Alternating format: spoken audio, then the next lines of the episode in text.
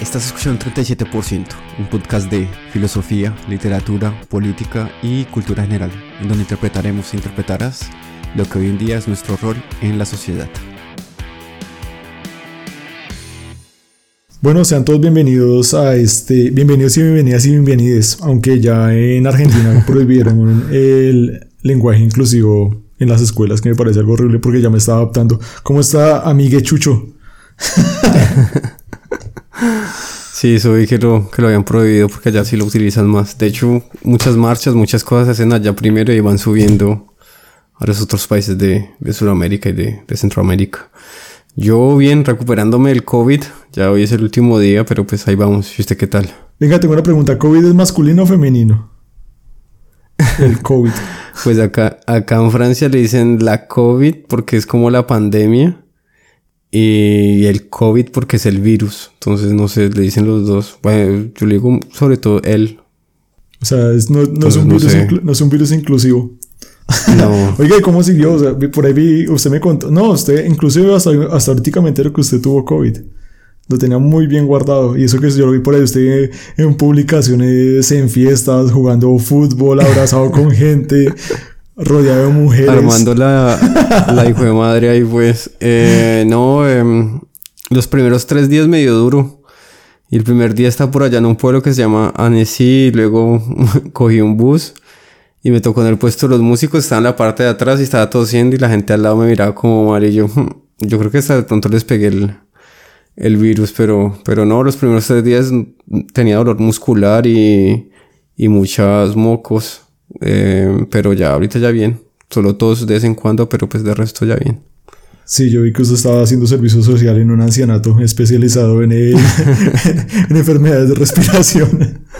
bueno, ya sin más chistes, pues hoy venimos a hablar de uno de los temas más interesantes que podemos llegar a hablar, que es el cine. Venga, yo le tengo una pregunta a usted, que si le gusta bastante el cine y que anda pues a la par de lo que va saliendo, ¿usted ha vuelto a ver algún tipo de escena que usted pueda considerar como icónica? O, esa, ese tipo de magia que usted ve y dice como, wow, ¿cómo hicieron para esto? Y que lo haga sentir como, mmm, qué buena escena. O de alguna forma como... Sí, o sea, sí me entiende, creo que me alargué mucho, pero creo que usted sí captó la idea. Y los que nos están escuchando sí, también. A mí la, esa escena, la de Rápido y Furioso, la que sale Toreto a toda velocidad y, y la vieja va en el aire y la alcanzan en el aire ahí los dos volando. Uy, no, esa escena así... Pero o sea, es que es increíble. O sea, yo, yo no podía creer que ellos hayan sacado eso. O sea, ni los superhéroes, o sea, ni, ni Superman, pues, ni, ni en Avengers, ni nada de eso sale algo así tan ilógico. O sea, que usted el otro día se despertó queriendo hacer lo mismo. se, despertó queriendo andar en. Es que esa, esa, escena fue tan ridícula, o sea, es increíble, increíble. Pero mm, ya yendo a un lugar más serio, sí vi una escena de, mm, de, una película que se llama Don't Look Up, que es No mires hacia arriba y habla como una parodia de lo que, de lo que pasa con el medio ambiente y lo que pasa con los noticieros y que todo lo quieren contar suave. Y hay una escena en la que la vieja está diciendo hay, hay un meteorito que nos va a caer y nos va a matar y ellos hacen como bromas y hacen como chistes suaves como si eso fuera normal. Y eso sí me parece como un poco icónico porque uno lo ve. O sea, hay mucha gente que va a hablar en los en las noticieros y todo eso y les dice, no, esto está mal, el cambio climático nos está quemando, o sea, la gente está muriendo de hambre y todo eso. Y hay gente que dice, ah, pero entonces está haciendo más verano, el verano está haciéndolo ahorita más que antes. Y eso sí me parece que es, es también ilógico. Hay, hay muchas escenas así que, que veo que eso cambia en todo, o sea que la gente no dicen las cosas como si fueran suaves, pero no suaves, esto casi decir como, como la realidad. ¿Y usted qué escenas ha visto así últimamente o qué escenas sí lo haya marcado que usted diga, wow? Me marcó mucho la escena cuando una exnovia descubrió la conversación que tenía con Juan Mecánico. no, me hace mucho que hace, Juan Mecánico escribiéndole a las 11, viernes a las 11 de la noche. Le envié emoticonos de corazón del, del diablito morado. las goticas. no, la, la verdad, hace mucho tiempo no veo como algún tipo de escena que me haya impactado mucho. Pues porque la verdad hace mucho tiempo no veo cine.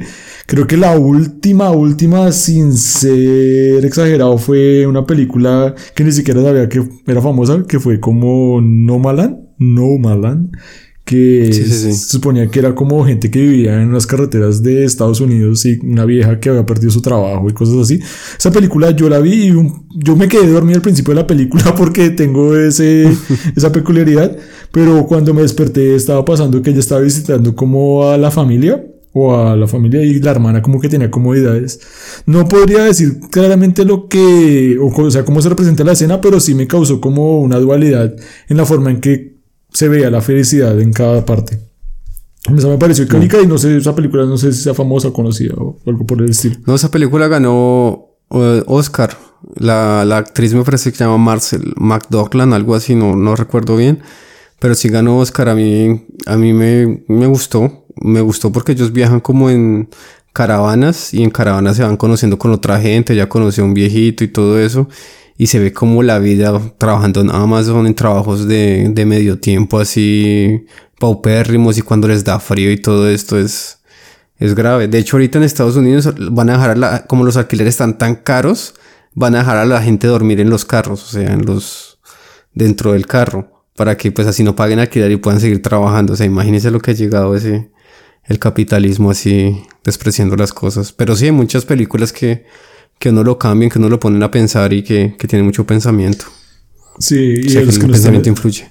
A los que nos están escuchando, pues ya que usted dijo la palabra mágica capitalismo, vamos a ver uno de los mayores enemigos anticapitalistas de la historia del cine en una de las escenas que pues Jesús y yo consideramos después de una votación ardua como icónica. Entonces, ¿la presento o la presenta? Sí, no, pues vamos a hablar de, de Fight Club, de una escena de la quemadura. Entonces la idea es que vamos a poner el audio. Si ustedes pueden ahí de pronto ver el video, les voy a tratar de editar para que vean el video. Y, y ya. Bueno, y al que no haya visto el Fight Club, el Fight Club es el Club de la Pelea, es una película de 1999 actuada por Brad Pitt y Edward Norton. Y no sé qué más podría decir. Es bastante bueno, aunque... Sí, es un libro de Chuck Palahniuk. Es un libro de Chuck Palahniuk y luego lo volvieron en, en película y es una de las mejores películas rateadas en IMDB y, y para mí es la mejor película del mundo que ha existido para mí, o sea, mi gusto personal. Entonces acá está la escena que vamos a analizar. Entonces si quiere Andy, cuando yo le diga la iniciamos. Entonces uno. Bueno, a la cuenta de tres y Veo que ustedes están alumbrándole los ojos porque está viendo ahora sí, porque ya se pone falta y todo. A la una. A las dos y a las tres. Papacita. El ingrediente crucial, una vez mezclado con la grasa derretida de los cuerpos, forma una descarga gruesa de jabón blanco. ¿Me dejas ver tu mano?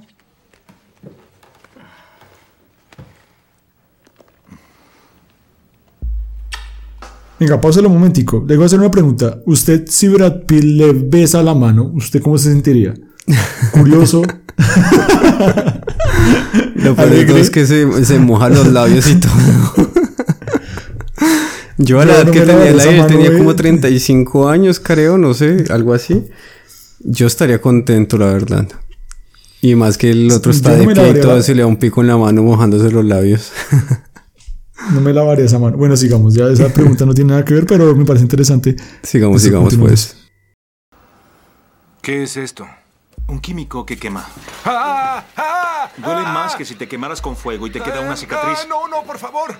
¿Qué, qué está haciendo? Meditación guiada que sirve para el cáncer. Quédate con el dolor, no te lo quites. No, no, no. Mira tu mano. El primer jabón se hizo con cenizas de héroes, como los primeros monos que enviaron al espacio. Sin dolor, sin sacrificio. No tenemos nada. Trataba de no pensar en las palabras. un momento y aquí va bueno, uno de los pedazos que pues a mí me gusta, la primera vez que yo vi la escena, en ese punto fue como, o sea, obviamente la escena es bastante fuerte porque él está causando una herida. O, el que quiera busque, vamos a dar tal vez un link para que puedan ver la escena, al que no lo haya visto. Y pues no sé qué tan dispuestos estén a ver porque puede ser algo violenta, ya que Tyler, que es el personaje principal interpretado por Brad Pitt, está haciendo una quemadura, como la está, o sea, como la está representando con un, con un químico. Y se vota esa frase que me parece como, como ¿usted cómo, cómo, cómo ve esa frase de sin dolor y sacrificio no tendríamos nada? Esa frase es, es muy importante, o sea, explica todo lo que él quiere mostrar en, en la película como tal. O sea, el, el, dolor yo lo veo con el sentido de, de hacerlo sentir uno vivo también. el del hecho de que no merecer las cosas, y con lo del sacrificio, evidentemente. Porque pues hay, hay cosas que a veces tenemos, obtenemos que si no nos hemos sacrificado, no tenemos un dolor para, por ellas, no las valoramos igual. ¿Usted cómo la ve? Pues la primera vez que la vi me impactó, como decía, me impactó mucho. Y siento que es real. Uno, como lo que usted dice, es muy cierto. Uno, como que le tiene más aprecio a lo que uno le cuesta. Si de alguna forma. Puede sonar un poco exagerado, pero yo creo que las mujeres sienten tanta aprensión hacia los hijos porque sufrieron mucho en el parto. Obviamente, tener una criatura nueve meses no conlleva simplemente a tenerla ahí, sino a cambiar hábitos, a de alguna forma, como adecuarse a muchas cosas, incluso a la ropa. Y según, según, no, no es por, no, o sea, no lo sé porque no soy mujer, obviamente, pues lo he escuchado, pero el dolor de un parto es algo que es inimaginable y también admirable. y yo creo que ese dolor y saber que están, pues, obviamente engendrando una criatura, conlleva que haya ese amor, como si aguante tanto dolor y fui capaz de sobrellevar esto durante nueve meses, es porque está, esto que estoy haciendo vale mucho. Sí, es, igual también como, la, como justificar el dolor. Es lo mismo que también con las relaciones a veces, ¿no? O sea, que tanto tiempo invertido, tantas vainas pasadas y todo eso para al final terminar lo que sea. Pero, pero yo lo veo también desde el punto de vista que el dolor es, hace que la gente se despierte y se sienta viva, o sea, sentir una emoción, o sea, tener un sentimiento, una emoción hacia, hacia algo, dolor, hacia a cualquier cosa que le genere dolor, pues todas esas conversaciones con Juan Mecánico a las 4 de la mañana cuando usted tenía que madrugar. bueno, a las 6 continuemos. ¡Basta! No, por favor, este es tu dolor, es tu mano quemada. Aquí están. Mire a mi cueva, voy a mi cueva, voy a mi cueva, voy a encontrar a mi animal. No, no manejes esto como lo hace la gente que va a morir. ¡Vamos! Ve al grano, por favor. Lo que sientes es iluminación prematura.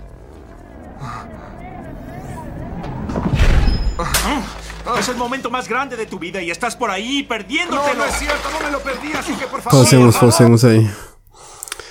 Eh, esa parte me parece buena. Bueno, pues cuando le pegan la cacheta y todo eso para que reaccione y para que sienta lo que está viviendo. Y lo que dice también es, estás viviendo el momento más grande de tu vida y te lo estás perdiendo. Yo creo que es algo que nos pasa porque vivimos en nuestros pensamientos. O sea, una persona con 60 mil, 90 mil pensamientos al día a veces no estamos conscientes del presente y lo que estamos viendo y lo que estamos disfrutando. Y se ven mucho en los conciertos también, en cosas así, o en los partidos de fútbol, en cualquier cosa que uno esté viendo o compartiendo con cualquier persona.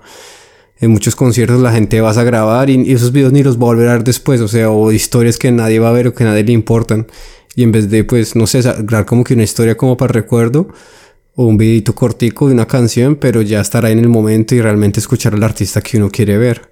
Igual también cuando uno ve un partido de fútbol, siempre ahorita ya uno lo ves con el celular en la mano, con, con objetos y con todo esto que, que nos hacen perder lo que es el presente y con la comida pues menos. O sea, veces unos platos de comida que son bien ricos preparados por la mamá o por una persona que uno lo quiera y uno no los degusta no los saborea como debería ser y todo eso como que se va perdiendo cuando uno vive en el presente. Sí, sí, sí. Además que yo creo que una persona que sea masoquista de recibir una cacheta de Brad Pitt debe ser lo más excitante del mundo.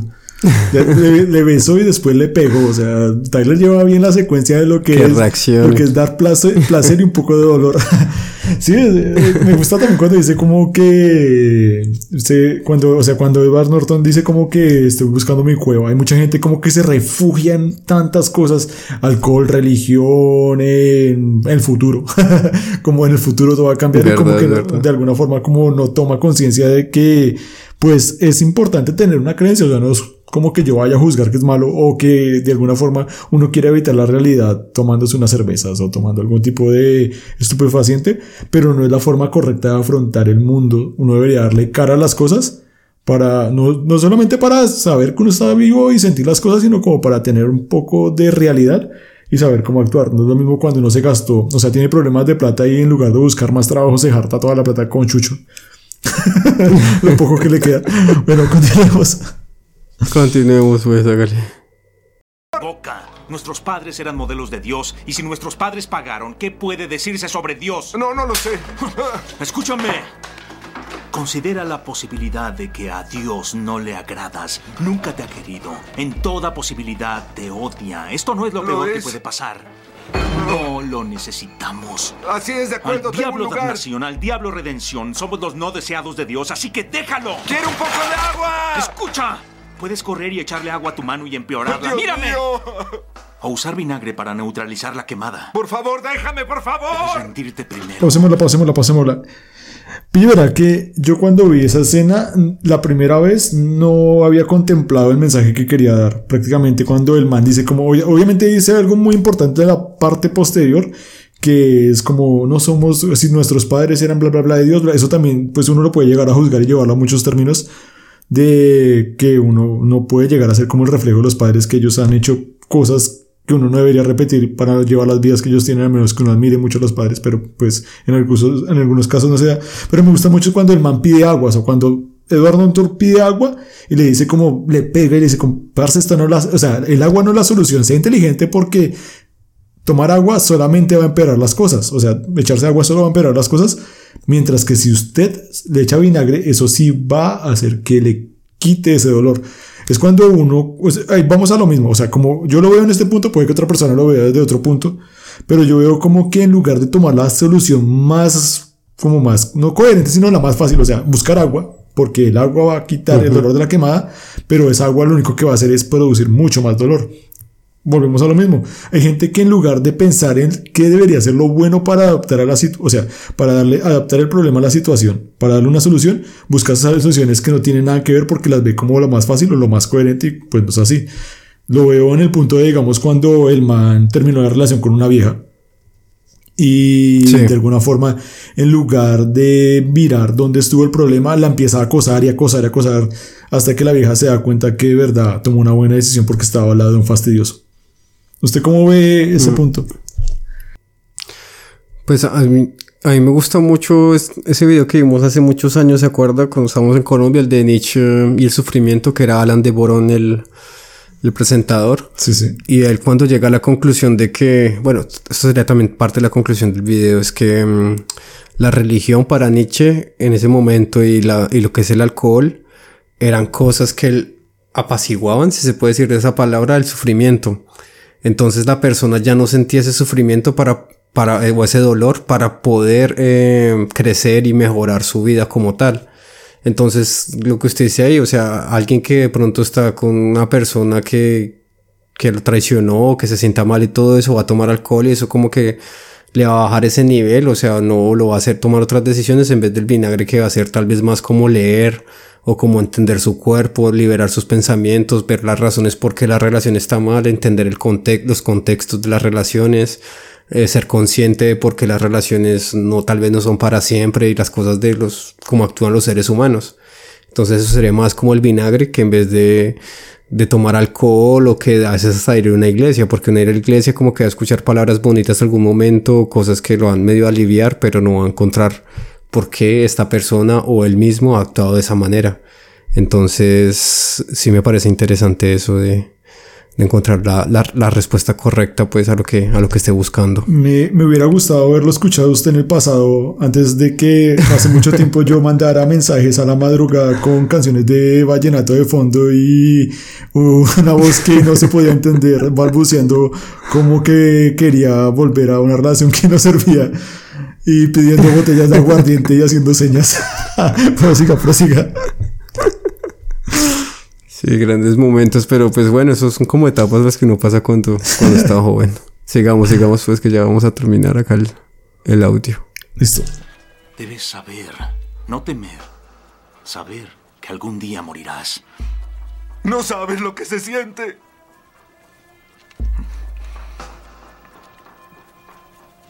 Hasta que perdemos todo es que estamos dispuestos a hacer lo que sea. Bien.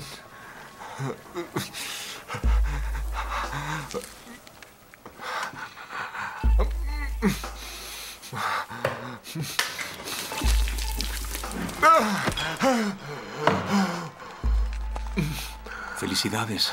Estás un paso más cerca de tocar fondo. Ah, esa película es muy, muy buena, en serio. Listo, usted A mí me que, gusta demasiado, demasiado. usted que termina el final de, de- de- del video de la escena. ¿Qué conclusiones saca?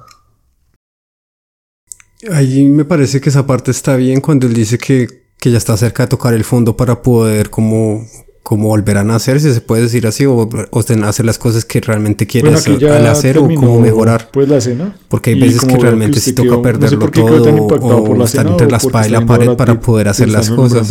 Si no tiene muchas opciones o algo así, eso a veces como que no lo va a hacer si está en su zona de confort o algo así, no lo va a hacer. Cambio si, si ya se está desesperado, si ya no tiene nada que perder, si ya es la última opción para que él pueda vivir o hacer las cosas que quiere es, es algo interesante como, como teoría. Sí, digamos aquí en un punto, cuando llega le dice como tú no sabes lo que estoy sintiendo y le muestra la mano que él también tiene la cicatriz, a mí me hace acordar mucho de un escrito póstumo que tiene Nietzsche en el cual le dice como cuando uno tiene algo en contra de, otra persona, tiene que, o sea, para estar en contra mía primero tienes que sentir mi misma pasión, o sea, suena raro, pero como que le está demostrando que de alguna forma él ya sabe lo que se siente y por eso pues le puede dar el ejemplo a través de ese acto tan inhumano de quemarlo y lastimarlo. sí, es, es, que esa parte fue... Y fue de la nada, ¿no? Como cuando le muestra el dolor y todo eso, se le acerca en la película, en el contexto, y le dice, venga para acá, le va a mostrar lo que es el dolor y cómo puede no apaciguarlo o dominarlo con sus pensamientos de, de estos de meditación ni nada de esas vainas y eso no, sino asumir el dolor como tal y quitar el sufrimiento, o sea, porque pues el dolor es inevitable, pero, pero el sufrimiento sí es un poco evitable. O sea, como que el dolor sí se puede sentir, se puede observar, se puede saber que está ahí, sentirlo y el sufrimiento sí se puede como que tratar de, de evitar, pero es, es algo interesante y es algo también parecido a lo que decía más o menos como Schopenhauer de que toca aprender a vivir con lo que implica el dolor, o sea, como que vivir es dolor, vivir es sufrimiento. Entonces sí, es, sí me parece interesante eso. Sí, esa película deja muchas cosas a uno, pero ya hablando en un contexto de personas que tienen más de 30 años, yo creo que Edward Norton debería denunciar a Tyler Durden por lesiones personales en una URI porque, o sea, es inadmisible. Aquí ya viene un punto en el cual uno suena más amargado, tal vez uno cuando era más joven lo ve como, sí, Tyler, eres el mejor, estás haciendo las cosas de tu manera, eres salvaje, maldito Dios, Dionisio, no sé cómo lo quieran llamar, eres lo mejor que le ha pasado, eres rebelde, pero siendo consecuente, uno no debería tratar de influenciar a la gente a través de estos actos, o sea, obviamente pues él quería mostrar su punto en el cual lo que usted dijo, o sea, quería dar a eso entender al otro personaje, pero en contexto real no es para que la gente lo siga. O sea, creo que uno puede dar más a través del ejemplo con uno mismo que tratando de causarle sufrimiento a los demás simplemente por mostrar su punto. Y pues es cosas que uno va reflexionando con el tiempo. Obviamente, tal es un personaje demasiado bueno que, es, o sea, yo lo veo como una... Es el mejor personaje que ha interpretado Brad Pitt, o sea, Brad Pitt, al que... Esto va a sonar, pero para mí es uno de los mejores actores que yo he visto. Y creo que tiene poquitas películas en las que yo puedo decir que es regular. Tal vez esa de Guerra Mundial X o Z, creo que es. Z, Z. sí. Y que tiene la perspectiva de que porque el man es bonito, simplemente ya por eso se gana los papeles. Y no es así. El man tiene bastantes actuaciones en las cuales demuestra lo buen actor que es. Obviamente la cara le ayuda. Y es eso. Yo creo que el que quiera podría llegar a ver la película y en cualquier edad va a encontrar cosas diferentes. ¿Usted qué opina ahí sobre... Sí, o sea, esa, esa, película, pues repito, no es para mí la mejor de la historia por todo lo que me inspira, por todo lo que habla pues del capitalismo y contracapitalismo, aunque el capitalismo le ofrece a usted las mismas películas, los mismos personajes contra el capitalismo, entonces como que bueno, pero bueno, igual eso hace parte del juego. Y el libro, el libro también me gustó demasiado, me gustó mucho cómo, cómo él aborda muchas temáticas en un libro y cómo, cómo se ve ese deseo de, pues de lo que se muestra la virilidad masculina y lo que es uh, tratar de, de, ser feliz sin los objetos, ¿no? O sea, hay muchas escenas para, pues, para debatir, para sacar eh, y para analizar en esta película. Tal vez hagamos otros episodios referentes a estas escenas y pues para analizarlas más adelante. Sí, igualmente si ustedes tienen algún tipo de película, escena que quisiéramos que analizáramos, obviamente no somos expertos y pues nuestros gustos no es que sean de más... Yo pues no me considero que tenga el mejor gusto para las películas o algo así, pero puedo que le metamos ganas y ver qué tipo de posición tengamos. Sí. ¿Algo que más quiere agregar? Entonces sí, ya. no, ya podemos ir dejando este episodio por acá. Hablare- hab- hablaremos de, de uno próximo donde eh, Tyler Donner amenaza a un vendedor en una tienda. Entonces ahí daremos el contexto y, y hablaremos también de esta escena que, que nos parece como importante para, para reflexionar y analizar eh, lo que estamos analizando hoy. Tal vez en algunos años pensaremos diferente como lo que pensamos hace 10, 12 años que la vimos también. Entonces, o más tiempo que la hayamos visto. Siento que usted es bastante viejo. Esa película es del, del 1999, o sea, ya lleva 23 años. Sí, del 99. Y aproximadamente Chucho ya tiene 45, o sea, usted la vio cuando tenía 20. Ya. Bueno, muchachos, espero que. Ah. Muchaches, eh, voy a. Antes de que terminemos el episodio, me parece muy mal que hayan hecho eso en Argentina. Yo creo que el idioma inclusivo, esto va a sonar algo, pero la lengua es algo que tiene vida y quieran o no, se va a transformar. Es inevitable que esto pase, así no quieran. Y yo ya estoy acostumbrado a decir amigues. ¿Algo que quiera concluir? Pues yo por ahora no digo amigues, pero sí trato de decir como personas, gente, eh, decirte en vez de usted, no sé, tratar de como incluir más, aunque digan que el español es genérico y todas estas cosas, pero si en algún momento la lengua evoluciona y tal vez algún momento si estaremos diciendo todos con la E, pues quién sabe si en qué, en qué momento va a pasar eso. Pero bueno, nada, muchas gracias por escucharnos. Pueden seguirnos en arroba 37% en todas las redes. Y muchas gracias por, por estar ahí. Oiga. Un abrazo a todos. Jesús, a todos. Jesús, por ahí me dijeron que usted no quiere dejar su link de OnlyFans, entonces, ojo con eso que usted- sus fuentes de ingresos no pueden caer. Se, se- se- están filtrando por ahí las fotos ya. Listo. Bueno, que que Hablamos todo bien. Hasta luego. Chao.